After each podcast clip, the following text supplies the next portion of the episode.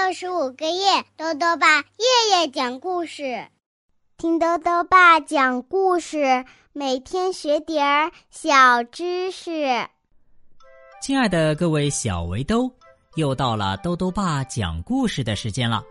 今天呢，豆豆爸要讲的故事是《树房子里的新客人》，由外研社儿童发展中心编著。外语教学与研究出版社出版。布奇要在树房子里举办聚会了，他需要邀请一些朋友来参加。狐狸球球不是布奇的朋友，他也能参加聚会吗？一起来听故事吧。树房子里的新客人，今天。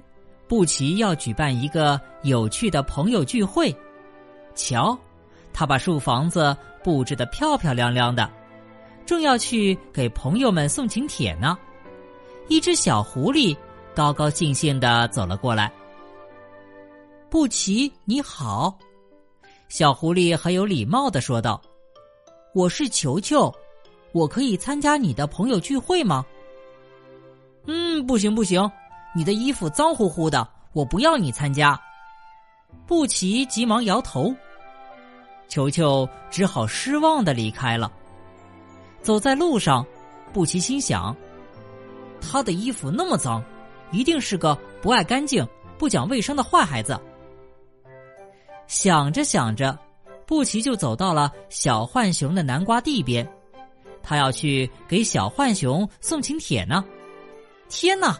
他发现球球正要抱起一个大南瓜。哼，球球是个坏孩子，他偷了你的南瓜。布奇气呼呼的找到了小浣熊，可是小浣熊听了却哈哈大笑。哎呀，球球不是坏孩子，他没有偷南瓜，他是在帮我摘南瓜呢。小浣熊说着。还把一个大大的南瓜送给了球球。谢谢你帮我摘了这么多南瓜。哦，原来球球没有做坏事啊！布奇惊讶极了。走出南瓜地，布奇还要去给兔妈妈送请帖。这时候，他又看到小河边上，球球正哼哧哼哧的拉着兔宝宝。兔宝宝浑身湿淋淋的，真可怜。天哪，一定是球球在欺负兔宝宝。布奇越想越生气。布奇赶紧找到兔妈妈，不过兔妈妈问过兔宝宝后，摇摇头说：“球球没有欺负人，而是救了落水的兔宝宝。”兔妈妈说完。还把一个大大的胡萝卜送给了球球。谢谢你帮我救了兔宝宝。原来球球这么勇敢啊！布奇认真的琢磨着。接着，布奇还要去给大象送请帖。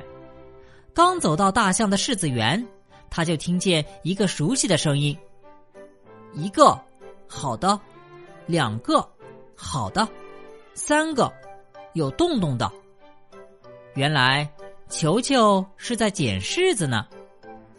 布奇走了过去，球球急忙说道：“我没有做坏事，我是在帮大象捡柿子呢。”布奇一听，不好意思了：“哦哦，球球，对不起，我刚才错怪你了。我们一起来捡柿子吧。”四个，好的，五个。摔烂的。不一会儿啊，满地的柿子全让他们捡进箩筐了。抱着满满一箩筐柿子，布奇和球球来到了大象家。大象高兴的合不拢嘴，还送给他们两个又圆又红的大柿子。回家的路上，球球特别开心。布奇，我有一个礼物要送给你。布奇也开心的说：“球球，一起去我的树房子玩吧，我也有一个礼物要送给你。”哇！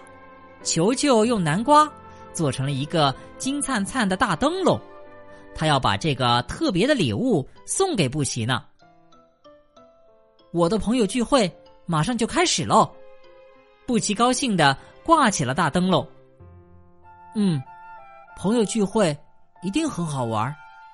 球球小声的说道：“球球，你也留下来参加我的朋友聚会吧。”可是，我不是你的好朋友，也能参加吗？球球，你当然是我的好朋友。布奇把最后一张请帖塞到球球的手里。这就是我送给你的礼物，现在你就是树房子的新客人啦。好了，小围兜，今天的故事到这里啊就讲完了。下面呢，又到了我们的小知识环节。今天啊，多多爸要讲的问题是：柿子为什么会有涩味？多多爸告诉你呀，我们有时候吃到的柿子会觉得嘴巴里面发涩，那是因为啊，柿子里有一种叫做鞣酸的物质在搞鬼。鞣酸呢，就是果实还没有成熟的时候所含有的一种物质。每种植物的果实都有鞣酸，只不过柿子中的含量更多而已。当柿子熟透了再吃，就不会觉得涩口了。最后又到了猜谜时间了，今天的谜面是这样的：四季常青绿，只是花开难。摊开一只手，尖针已扎满。打一植物，再说一遍。四季常青绿，只是花开难。摊开一只手，尖针已扎满。打一植物，你猜到了吗？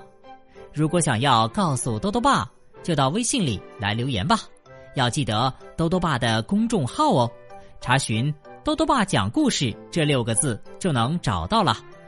好了，我们明天再见。